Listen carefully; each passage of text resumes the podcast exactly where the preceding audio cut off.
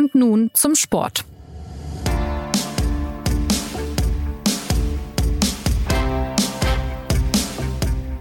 Herzlich willkommen zur neuen Folge des SZ Sport Podcasts. Beim FC Bayern München hat sich zuletzt sehr viel um zwei Fragen gedreht. Geht Robert Lewandowski ein Jahr vor Vertragsende zum FC Barcelona? Und kommt Sadio Mané vom FC Liverpool ein Jahr vor Vertragsende zum deutschen Meister? Zumindest auf eine dieser Fragen gibt es nun eine Antwort. Ja, Mané kommt. Der Senegalese zählt zu den besten Offensivspielern der Welt. Mit Jürgen Klopp und Liverpool hat er die Champions League gewonnen und soll nun den Angriff der Münchner bereichern. Wie sich dieser Transfer auf das Mannschaftsgefüge, vor allem auf Lewandowski und womöglich die Stimmung in der Kabine auswirkt, was auch die Bundesliga durch Manet dazugewinnt und welche Personalfragen bei den Bayern noch geklärt werden müssen, um das und mehr geht es in dieser Folge von Und nun zum Sport. Werbung Kennst du schon aus Regierungskreisen?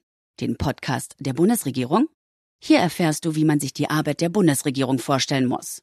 Wir schauen, nein, wir hören in den Maschinenraum. Wie werden Entscheidungen getroffen? Und warum so und nicht anders? Themen, Ereignisse, Termine, Alltägliches. Über all das reden wir in Aus Regierungskreisen. Jetzt reinhören, überall da, wo es Podcasts gibt. Mein Name ist Anna Dreher. Zugeschaltet sind heute SZ-Fußballchef Christoph Knär. Hallo Christoph. Hallo. Und unser Berlin-Sportkorrespondent Javier Caceres. Hallo Javier. Hallo. Sadio Mané hat sich für den FC Bayern entschieden. Die Münchner sprechen jetzt davon, dass der Senegalese der erste Weltstar sei, der auf dem Höhepunkt seiner Karriere in die Bundesliga kommt. Wie ist dieser Transfer denn einzuordnen? Große Transfers verraten bei den Bayern ja immer auch etwas darüber, äh, wie es im Verein gerade aussieht. Und in dem Fall ging es ja tatsächlich viel um Symbolkraft. Ja, also es ist sicherlich kein Zufall, dass die Bayern bei jedem Hintergrundgespräch diese Weltstar-Theorie bemühen, dass sie also immer erklären, es habe schon viele Stars gegeben, die sich in der Bundesliga zu solchen entwickelt hätten und dann als Weltstars aus der Bundesliga rausgegangen seien, aber einer der Weltstar schon gewesen ist im Ausland auf der Höhe seines Könnens und dann in die Bundesliga kommt, das hätte es noch nie gegeben. Das ist ein bisschen Definitionssache möglicherweise. Man denkt an Kevin Keegan Ende der 70er, der war sicherlich ein Weltstar. Äh, die Freunde von Schalke 04 würden wahrscheinlich auf Raoul verweisen, aber ich glaube, für den war, also den würde ich jetzt persönlich nicht mitrechnen. Ich glaube, Raoul war eher sowas, für den war Schalke eher sowas wie wie Cosmos New York in den 70ern war, so ein Austragsstüberl. Ähm, trotzdem glaube ich, dass es natürlich äh, der Wahrheit entspricht, dass die, FC, dass die Münchner hier einen, einen, ja, einen großen Namen geholt haben. Aber die Tatsache, dass sie das so demonstrativ betonen, deutet natürlich darauf hin, dass sie genau dieses Narrativ, wie man neudeutsch sagen würde, dass sie genau dieses Narrativ im Moment auch brauchen. Wenn man sich die letzten Wochen und Monate anguckt, ging es ja nur darum, dass die Bayern ständig verlassen werden. Also die Bayern sind ja jetzt inzwischen tatsächlich nicht mehr der Typ, der von selbst geht, sondern sie sind der Typ, der verlassen wird. Alle Spieler sind gegangen, ganz viele, die meisten ablösefrei. Und da haben sie einfach mal so ein, so ein Stück gebraucht. Und auch das gehört ja zur bayerischen Tradition und zur bayerischen Folklore, wenn man in die Geschichte des Clubs guckt, dass sie immer wieder mal so einen, einen Transfer für die Galerie gemacht haben. Natürlich nicht ausschließlich für die Galerie, natürlich waren das immer sportlich oder meistens auch sportlich hervorragende Spieler. Aber das ist schon, das ist schon Bayern-like, wie Karl-Heinz Rummenigge sagen würde, dass man da einen Akzent und einen Pflock reinhaut äh, und sich dann äh, mit prallem Besitzerstolz zurücklehnt im Sessel und sagt, so, liebe Branche, jetzt haben wir es euch wieder gezeigt. Und in dem Fall ja aber auch zu Recht, oder wie, wie ist das dem gegenüberzustellen? Naja, ich, also wie, wie, wie ich gerade schon gesagt habe, oft hat sozusagen einen emotionalen, einen emotionalen Impuls beim FC Bayern, aber inhaltlich und fachlich kommt dann eben da doch oft was Gutes dabei heraus. Natürlich, weil der Verein auch über die Jahrzehnte seine Millionen angesammelt hat und es sich eben auch erlauben kann. Ein anderer Club könnte natürlich mal, nee, nicht verpflichten in Deutschland.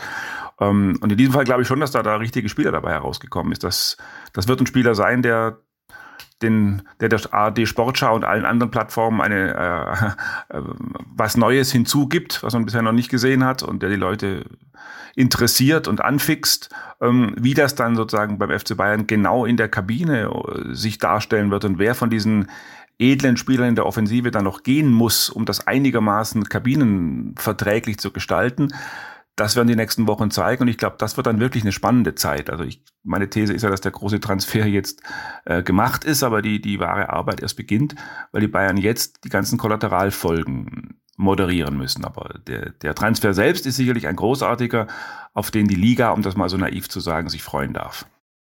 Und was für ein Typ kommt da jetzt zum FC Bayern? Was, was zeichnet Manet aus? Jetzt nicht allein spielerisch, sondern auch als, als Mensch.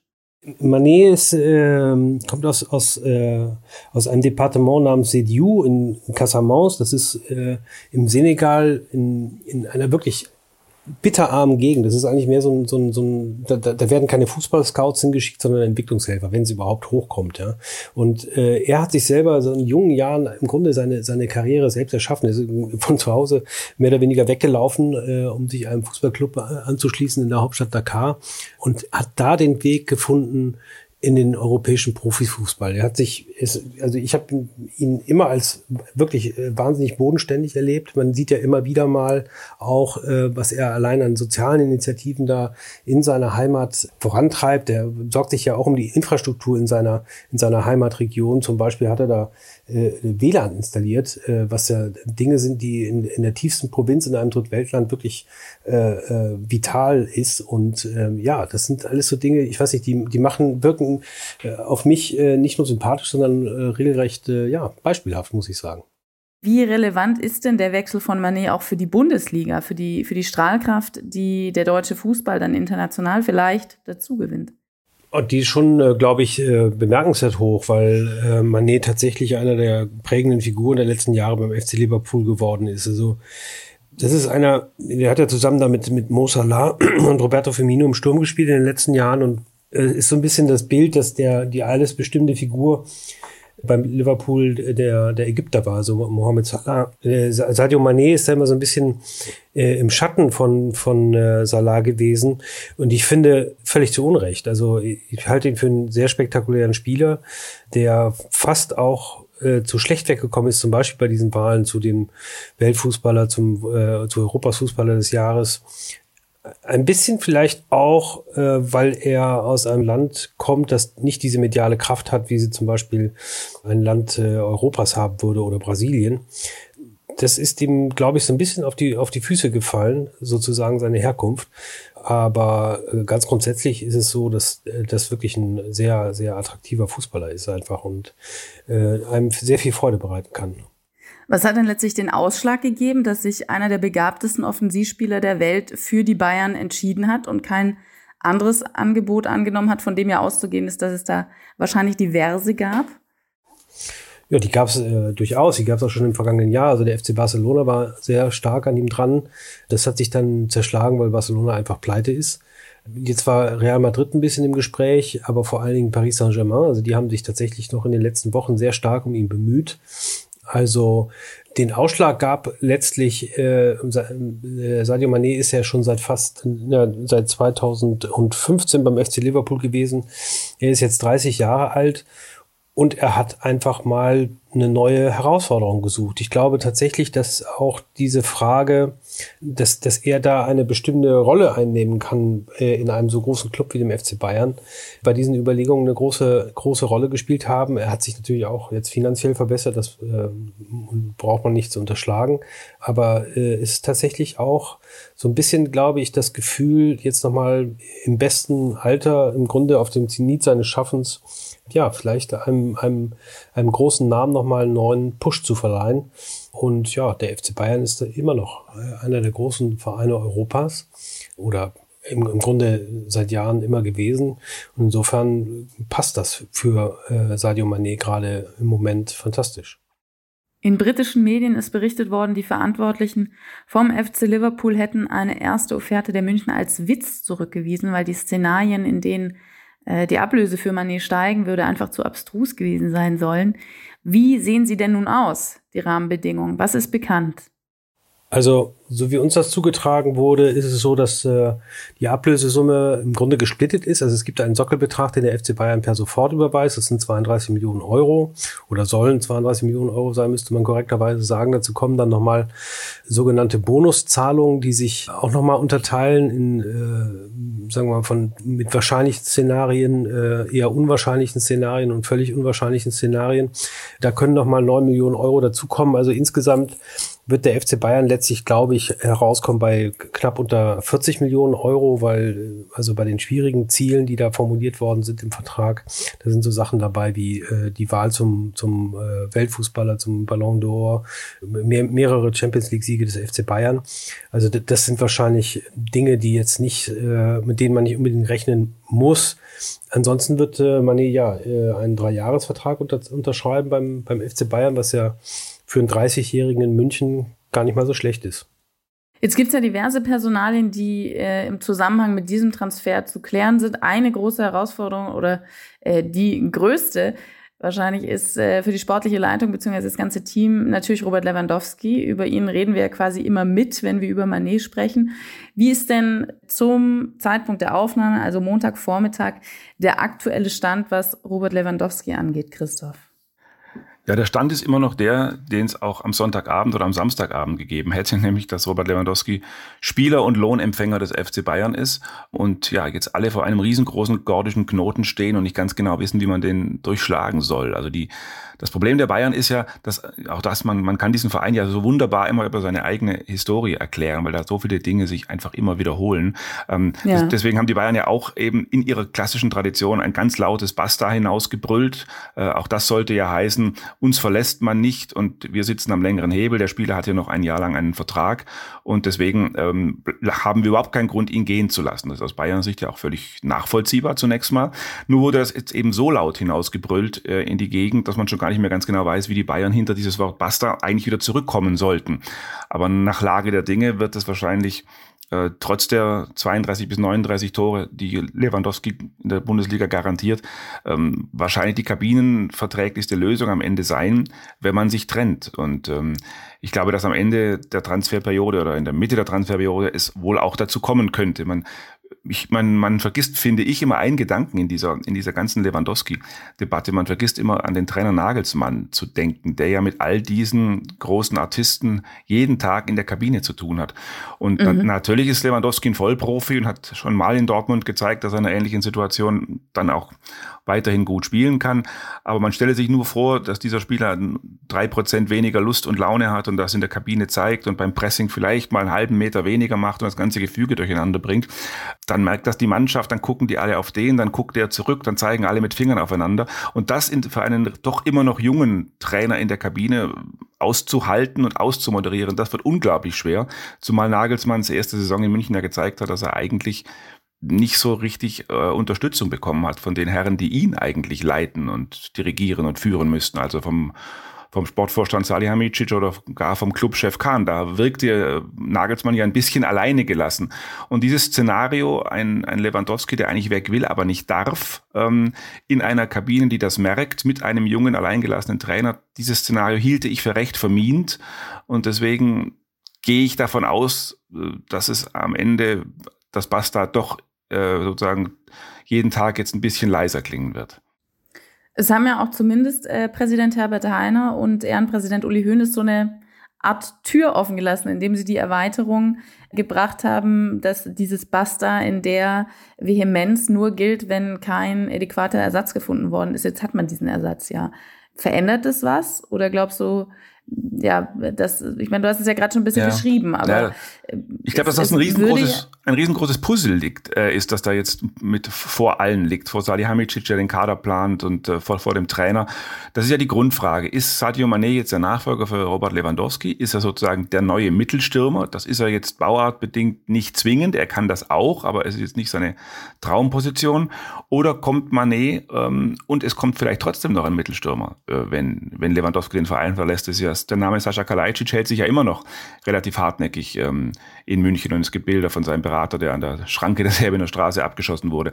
Also ich glaube, das ist die ganz große Frage, ähm, was bedeutet der Manet-Transfer jetzt für Lewandowski und Gnabry? Es könnte ja auch ein Szenario entstehen, dass Lewandowski und Gnabry gehen und man dann zu Manet hin noch einen klassischen Mittelstürmer holt. Ich glaube, dass da die Dinge im Fluss sind und speziell was auch den Fall Gnabry anbelangt, sind die Dinge auch definitiv noch nicht entschieden. Ich glaube, dass der FC Bayern da immer noch in einem Abwägungsprozess sich befindet und sich versucht und versucht alle Optionen gegeneinander auszuspielen und das macht die Spielerseite natürlich genauso.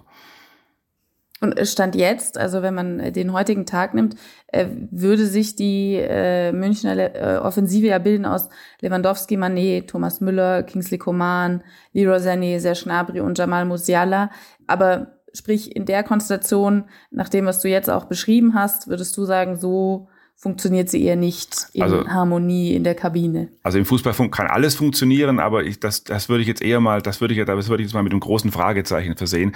Und auch das zeigt ja wieder, was ich eingangs sagte, wie wichtig den Bayern die Symbolkraft dieses Transfers gewesen ist. Sie haben für diesen Transfer sozusagen ein paar hauseigene Regeln außer Kraft gesetzt. Also auch wenn es ungeschriebene Regeln waren. Also es gibt ja dieses Dogma von Uli Hoeneß, der sagt, wir dürfen nicht zu viele ähm, Topspieler in der Kabine haben. Wir, wir müssen eine, die, die Anzahl muss überschaubar sein, sonst ist die Gefahr, dass die Diven sich sozusagen äh, gegenseitig die Augen auskratzen, viel zu groß. Damit ist der FC Bayern eigentlich über Jahrzehnte gut gefahren. Und wenn man jetzt diese sieben, die du gerade aufgezählt hast, mal sich in der Kabine vorstellt, dann muss man sagen, das sind eigentlich zu viele und das widerspricht tatsächlich ähm, dem Uli Hoeneß Dogma, so wie es im Grunde auch dem Bayern Dogma ähm, widerspricht, dass man Spielern, die über 30 sind, keine Dreijahresverträge mehr gibt. Das, das halte ich jetzt bei einem Spieler, der gerade 30 geworden ist, halte ich das jetzt eher für verzichtbar. Aber ähm, ich finde, das kann man schon machen. Aber auch das widerspricht eigentlich einem Dogma und auch das wird in der Kabine im Übrigen, so komisch wie das klingt, ganz genau beobachtet. Also es gibt Spieler, die jetzt 27 sind und in ihrem Hinterkopf abgespeichert haben, okay, da hat ein 30-Jähriger also einen hochdotierten Dreijahresvertrag bekommen. Ich bin auch mal 30. Mhm. Mal gucken, was die Bayern dann sagen. Das ist jetzt mir schon viel zu, ich finde das zu wild und ich finde, das geht auch viel zu weit in die Zukunft. Aber ich muss das ja auch nicht entscheiden. Fakt ist, dass Kabinen so funktionieren und dass es für einen Verein tatsächlich nicht einfach ist, da alles zu bedenken. Und deswegen meine ich eben, so sehr man den Sané-Transfer, äh, den Mané-Transfer zu äh, loben darf, da gibt's noch so viele Dinge, die da dranhängen, die den Verein noch ganz schön unter Dampf halten werden. Ja, vor allen Dingen auch also perspektivisch. Es ist ja eine, eine sehr atypische Situation, die wir jetzt haben. Also Lewandowski hat ja, wenn wenn wenn, es eins gibt, was Lewandowski sehr verbindlich erklärt hat, ist, dass er auf keinen Fall über 2023 bei den Bayern hinaus äh, bleiben will. Also da läuft dann sein Vertrag aus. Das bedeutet, dass er im Januar äh, frei ist, mit einem künftigen Verein zu sprechen, auch dort einen Vertrag zu unterschreiben. Bedeutet, dass man jetzt in den Wochen rund um die WM und äh, erst recht danach reichliche Debatten um die Zukunft von Lewandowski äh, haben wird. Also genau die gleiche Situation wieder sehen wird, die wir jetzt haben. Äh, auch das schafft Unruhe. Äh, auf der anderen Seite ist der FC Bayern aus wirtschaftlichen Gründen nicht gezwungen, Lewandowski abzugeben. Also die können den Transfer von Manet äh, stemmen, ohne, ohne da jetzt irgendwie gezwungen zu sein, Geld zu generieren. Sie können sich also auf diese politische Position zurückziehen. Wir lassen den nicht gehen, weil wir ihn nicht gehen lassen wollen, weil wir wollen, dass er seinen Vertrag erfüllt. Die Frage ist, wie Lewandowski damit umgeht. Ja, also bis zur WM wird das mit Sicherheit überhaupt kein Problem geben. Der wird sich äh, in Form halten wollen, wird in einer guten Verfassung nach Katar fliegen wollen, um mit der polnischen Nationalmannschaft so weit zu kommen, wie es geht. Aber danach wird schon ein bisschen heikler, ja. Und dann muss man mal sehen. Also die, die, das Problem ist natürlich auf der anderen Seite, dass die Mittel beim FC Barcelona einigermaßen begrenzt sind. Der Verein ist hoch verschuldet. Wir haben äh, immer noch 1,3 Milliarden Schulden, haben äh, irrsinnige Personalkosten und da auch da ist es nicht ganz einfach, diesen, diesen Transfer äh, allein aus finanziellen Gründen zu stemmen. Andererseits, äh, das ist auch äh, bekannt, hat äh, äh der Präsident des FC Barcelona, Joan Laporta, Robert Lewandowski versprochen, dass er ihn in jedem Fall holt, immer vorausgesetzt, dass die Bayern mit sich reden lassen. Ist bisher nicht der Fall gewesen und die nächsten Wochen werden zeigen, ob das, äh, ob das nicht doch noch passiert. Äh, nur irgendwann geht auch die Saison los, ja. Und ähm, die Frage ist, wann der FC Bayern diese Debatte beenden will in diesem Sommer. Aber sprich, an der Konstellation wird sich nichts ändern. Also, dass Lewandowski sich sehr auf den FC Barcelona äh, festgelegt hat, dass der FC Barcelona Lewandowski unbedingt will, das wird bleiben. Also es wird nichts mehr äh, verändert an der Möglichkeit, dass Lewandowski vielleicht doch mal nach England oder in Frankreich zum Beispiel Paris äh, erspäht und sagt, auch eigentlich kann ich mir das auch vorstellen, wenn es beim FC Barcelona und beim FC Bayern keine Einigung gibt. Also nach allem, was ich auch in den letzten Monaten, im Grunde seit Ende letzten Jahres, aus dem Umfeld von Lewandowski gehört habe, war es immer klar, dass er zum einen nicht zu PSG will und auch nicht nach England. Aus welchen Gründen auch immer, weil ich glaube, dass er nach England sehr viel besser passt als in die spanische Liga. Aber gut, er hat sich auch öffentlich festgelegt, dass er nur mit dem FC Barcelona reden will, was eine sehr äh, kuriose Verengung der eigenen, eigenen Verhandlungsposition darstellt. Aber das ist im Moment der Stand der Dinge, den wir wissen. Ja, also insofern denke ich ja, es wird dabei bleiben. Entweder äh, er wechselt zum FC Barcelona oder er bleibt beim FC Bayern. Jetzt hängt natürlich generell viel davon ab, wie Lewandowskis nächster Schritt aussieht, aber vor allem Serge Gnabry ist davon betroffen. Wenn die Bayern für ihn noch eine Ablöse erzielen wollen, müssten sie ihn verkaufen, denn ähnlich wie bei Lewandowski läuft der Vertrag ja bald aus. Geht es denn, dass man bei Lewandowski auf die Vertragserfüllung pocht und gleichzeitig Gnabry einen Wechsel nahelegt, sofern sie das tun sollten? Also so wie du das jetzt genau darstellst, ist der Konflikt. Und so würde man natürlich sagen, spontan, das geht natürlich eigentlich nicht. Bei identischer Ausgangsposition, dem einen Spieler A und dem anderen Spieler B zu sagen. Aber natürlich hat, haben wir, hat man im Fußball schon alles erlebt und man kann sich auch so eine Situation denken. Ähm, aber auch bei Gnabry ist der Fall ja im Grunde so, wie das Javier gerade schon bei Lewandowski geschildert hat. Auch da, Vertrag Ende 23, auch da dürfte er ab, ab Januar sozusagen offiziell hausieren gehen, mit anderen Angeboten und Gespräche führen. Und man stelle sich vor, der FC Bayern hat jetzt äh, mit Lewandowski und Gnabry gleich zwei Spieler, wo die gesamte Öffentlichkeit, der Boulevard und auch wir alle täglich rumspekulieren, was da passieren könnte. Ich glaube nicht, dass der Verein das aushalten würde. Deswegen fällt es mir schwer zu glauben, dass der FC Bayern mit zwei Top-Spielern, deren Vertrag bei beiden ausläuft, in die neue Saison startet. Ähm, zumal ja auch ähm, tatsächlich die WM ansteht. Also natürlich gibt sich auch im, im Fall Gnabry auch die Spielerseite einigermaßen entspannt, weil die ja natürlich auch sagen, wir haben einen Vertrag und Serge würde gerne in München bleiben. Ganz entspannt kann da aber niemand sein, weil Gnabry natürlich, wie man in den letzten Wochen gesehen hat, auch bei der deutschen Nationalmannschaft so ein bisschen auf einmal ins Hintertreffen geraten zu sein scheint, dann auf einmal um seinen sogenannten Stammplatz kämpfen muss. Also Gnabry sollte schon auch ähm, daran gelegen sein, dass er bis November auf allerhöchstem Niveau Spielpraxis hat, bei welchem Verein das auch immer sein sollte. Und ähm, deswegen sind da eigentlich alle Parteien geben sich entspannt, aber eigentlich sind alle Parteien schon ein bisschen unter Druck. Nicht jetzt Mitte Juni, aber in den nächsten vier bis sechs Wochen würde ich mal, würde ich mal meinen, sollten die Parteien dann eine Entscheidung getroffen haben. Jetzt weiß man noch nicht ganz genau, wie der Kader dann letztendlich aussehen wird, mit dem die Bayern äh, in die neue Saison starten. Aber wenn wir jetzt noch mal enger bei Gnabry bleiben, wäre es denn überhaupt strategisch clever von den Bayern, diesen Spieler, der ja doch äh, kein schlechter ist, äh, nicht weiter an sich zu binden? Naja, also wenn man, der Fußball ist ja oft so ein Tagesgeschäft und manchmal sind die Bayern auch dafür sehr anfällig zu gucken, wer am letzten Wochenende ein Tor geschossen hat, den finden sie dann ganz super und der, der keins geschossen hat, den finden sie dann weniger super. Bei Gnabry könnte man im letzten halben Jahr jetzt äh, zum Schluss kommen, so wichtig ist er ja gar nicht und der war, vielleicht haben wir den auch überschätzt.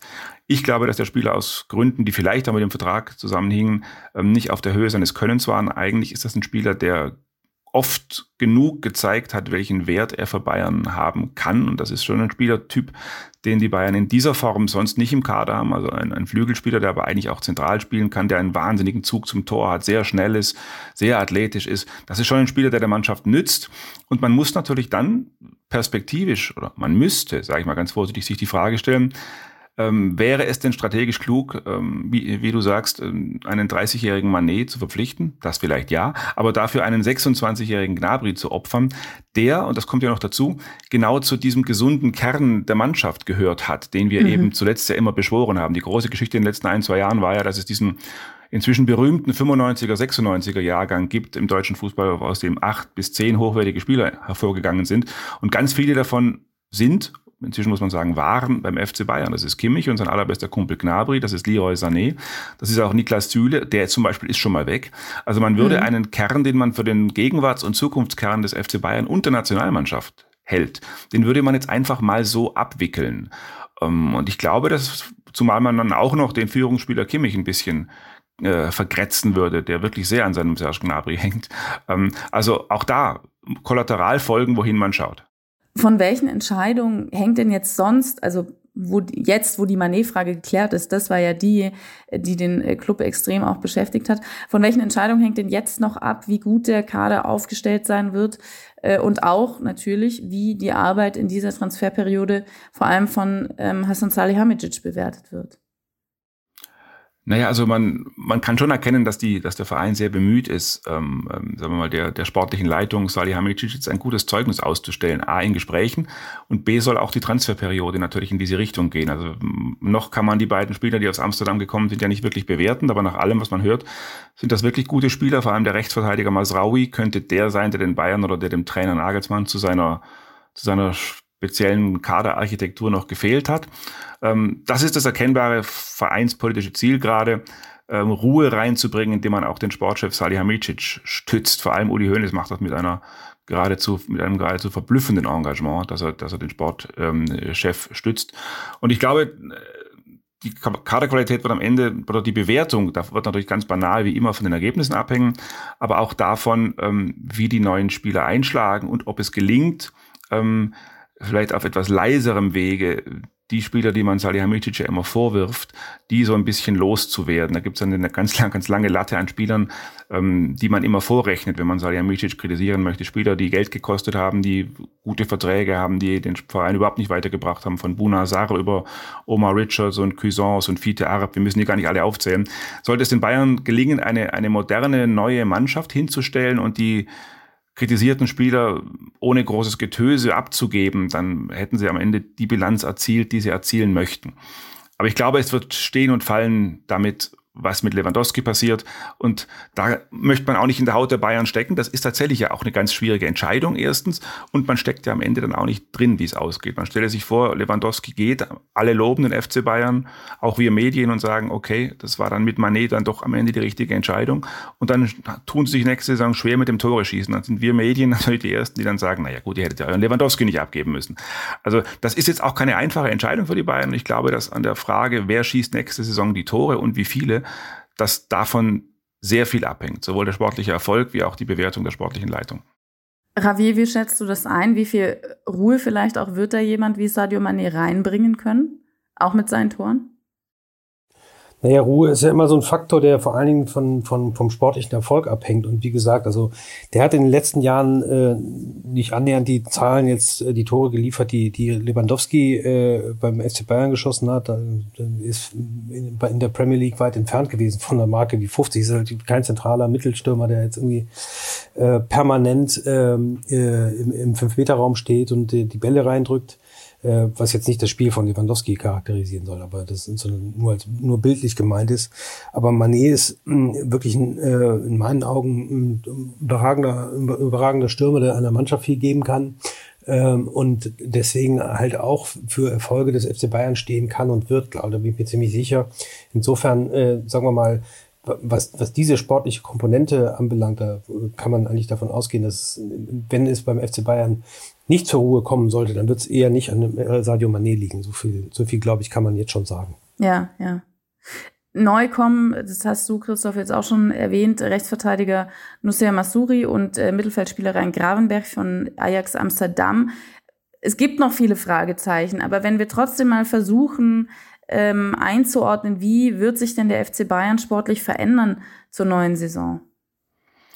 Das hängt A mit der Personalpolitik zusammen, aber B natürlich auch damit, ähm, ja, wie der, wie der Trainer Nagelsmann jetzt sozusagen sich seinen Fußball vorstellt. Man, das erste Jahr von ihm in München hat einen ja so am Ende sogar ein bisschen ratlos zurückgelassen, weil man, weil man ja eine, eine ganz erstaunliche Entwicklung eigentlich gesehen hat. Normalerweise ist es ja eher so, dass sich neue Trainer oder Spieler erstmal ein bisschen schwer tun und dann irgendwann ähm, angekommen sind und ihre Vorstellungen umsetzen. Bei Nagelsmann hatte man das Gefühl ja genau andersrum. Das ging unglaublich schnell. Hatte man das Gefühl, dass diese Erfolgsära Flick, ähm, ja, dass man über die eigentlich gar nicht mehr geredet hat. Nagelsmann hat den Fußball ein bisschen verändert von Flick, hat ihn modernisiert, hat neue Positionen für Leroy Sané gefunden äh, und das Ganze ein bisschen flexibler gestaltet und das ging einfach völlig bruchlos. Und man hatte das Gefühl, dass die Bayern da, auch wenn es mit dem Flickabschied natürlich kein, Ab keine, kein, kein Plan war, dass die Bayern da mal wieder alles richtig gemacht haben. Sie haben sozusagen Flick gehabt, um das Ganze wieder zu beruhigen nach Niko Kovac, um eine klare Struktur reinzubringen, eine klare Hierarchie und haben dann auf dieses Fundament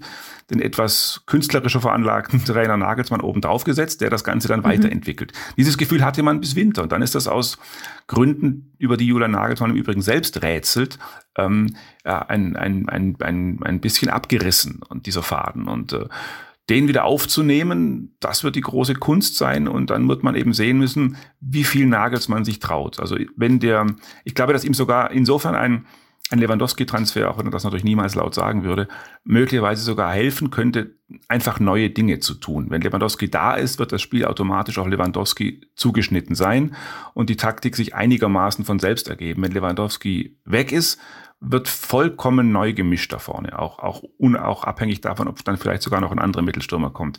Und das wird dann einen, einen Taktiker, einen Menschen, der gerne mit äh, der Taktik herumdenkt und spielt, wie Nagelsmann inspirieren. Und dann wird man auch sehen, wie schnell er mit seinen neuen Vorstellungen daherkommt. Also ich glaube, wenn, wenn Lewandowski geht, wird man schon einen anderen Fußball sehen. Davon bin ich überzeugt. Es ist ganz gut auch, dass wir äh, wieder auf Julian Nagelsmann äh, zu sprechen gekommen sind, weil ich vorhin nämlich die Frage vergessen habe, wie denn das einzuschätzen ist, dass man jetzt eben die Erfahrung gemacht hat oder das schon Thema war, dass er zu wenig Unterstützung bekommen hat in, in bisweilen schwierigen Situationen.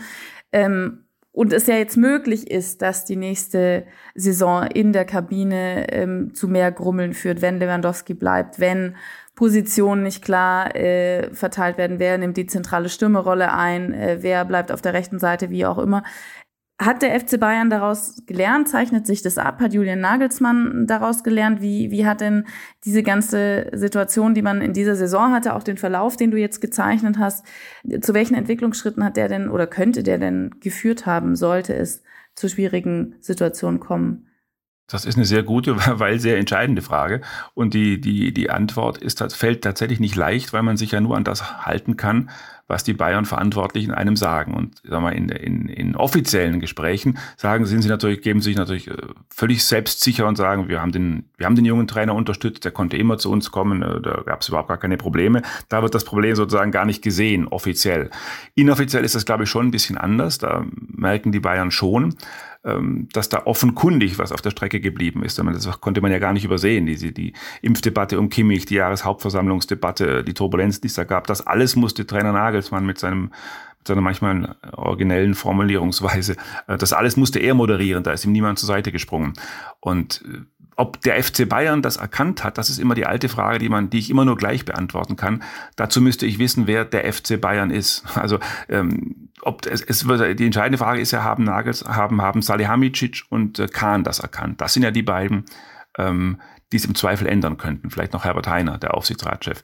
Ich glaube, dass der andere Teil des FC Bayern, der emeritierte Teil, also Uli Hoeneß zum Beispiel, ähm, die haben das sehr genau erkannt. Hoeneß äh, ist ja einer, der den Verein anders geführt hat und auch hätte jetzt anders führen würde. Und auch wie da die hohen Herren miteinander klarkommen und so, das, das ist dann schon auch eine große Frage. Denn wenn man ganz ehrlich ist, ähm, der Umbruch von Hönes Rummenigge in die neue Ära, auch da hakt's und zieht's und zupft's noch ein bisschen und die gucken so. Und man merkt ja auch, dass Karl Rummenigge, der gar kein Amt mehr hat, ähm, aus dem Hintergrund mal das, den einen oder anderen spitzen Satz äh, in die Medienlandschaft hineinruft. Also da, da ist schon noch, da ist schon noch, da ist schon noch Raum für Notizen und da ist vieles auch noch nicht zu Ende geklärt. Aber sprich, wenn wir es jetzt nochmal äh, zusammenfassen und auch wenn die Tore und die Strahlkraft, die Lewandowski hat, wenn die abgingen, das würde den FC Bayern natürlich schmerzen, aber äh, wenn man es jetzt mal knapp formuliert, könnte man vermutlich sagen, es würde dem FC Bayern äh, insgesamt atmosphärisch auch wahrscheinlich helfen, wenn man die Konflikte, die womöglich kommen, sich erspart, indem, Lewandowski, indem man Lewandowski doch ziehen lässt.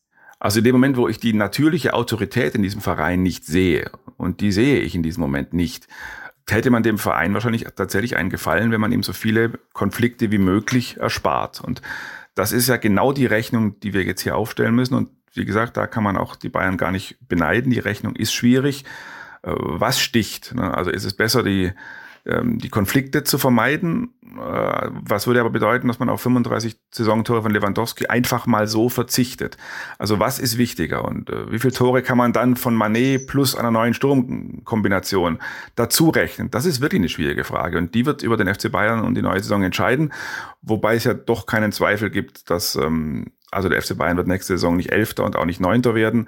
Borussia Dortmund tut sehr viel am Transfermarkt, aber am Ende ist der FC Bayern dann in seiner Kaderstruktur wahrscheinlich doch so gefestigt und der Trainer ist einfach gut genug, ähm, dass zumindest in der Bundesliga, glaube ich, jetzt erstmal im nächsten Jahr keine große Gefahr droht. Trotz allem, obwohl die Liga einen interessanten Weg zu gehen scheint, finde ich, wenn man die Personalien auch in Dortmund, Leverkusen, Frankfurt, Leipzig und so anschaut. Da tut sich schon was. Trotzdem wird der FC Bayern mit der Wucht seiner Geschichte am Ende dann doch dagegenhalten können. Also man kann, glaube ich, auch mit großer Bestimmtheit sagen, dass der FC Bayern zumindest kein Problem dazugeholt hat. Also ich habe Sadio Mané vor ein paar Jahren mal in London getroffen für ein Interview und es ist ein wahnsinnig sympathischer junger Mann, er ist jetzt 30, also ich glaube, man kann immer noch von einem jungen Mann sprechen. Ein wirklich wahnsinnig sympathischer junger Mann, der auch noch wirklich über, also nicht nur überragend Fußball spielt, sondern auch mit anderen Leuten zu harmonieren weiß. Ja. Selbst in den Tagen, in denen da irgendwie mal vielleicht auch überzeichnet äh, gesagt wurde, er steht in einer brutalen Konkurrenz zu Mo Salah beim FC Liverpool, dass sie sich um die Vorherrschaft in Afrika streiten. Das ist ja bei denen auch immer so eine Geschichte gewesen, dass die einen, dass, dass sie einander Dinge neiden und so weiter und so fort. Da war der FC Liverpool mit, mit Jürgen Klopp brutal erfolgreich. Und das erzählt auch eine Menge über, über, über Manet. Ne? Und das ist tatsächlich ein großer Sympathieträger, glaube ich, nicht nur nach außen, sondern auch nach innen, an die Kabine hinein. Ja, und er hat äh, eine, eine große Reife. Jetzt, also da glaube ich, äh, in der Hinsicht äh, ist der, ist der äh, FC Bayern gut beraten gewesen, ihn dazu zu holen. Vor drei Jahren hat Mané mit zwei Toren in München dazu beigetragen, dass der FC Bayern gegen Liverpool im Achtelfinale der Champions League ausgeschieden ist. Bald wird sich zeigen, wie weit es die Bayern mit ihm national und international schaffen können und vor allem mit welchen Mitspielern Mané dann in München wirken wird. Alles dazu lesen und hören können Sie selbstverständlich in der SZ. Die nächste Folge von Nun zum Sport gibt es nächsten Montag. Bis dahin eine schöne Woche. Machen Sie es gut.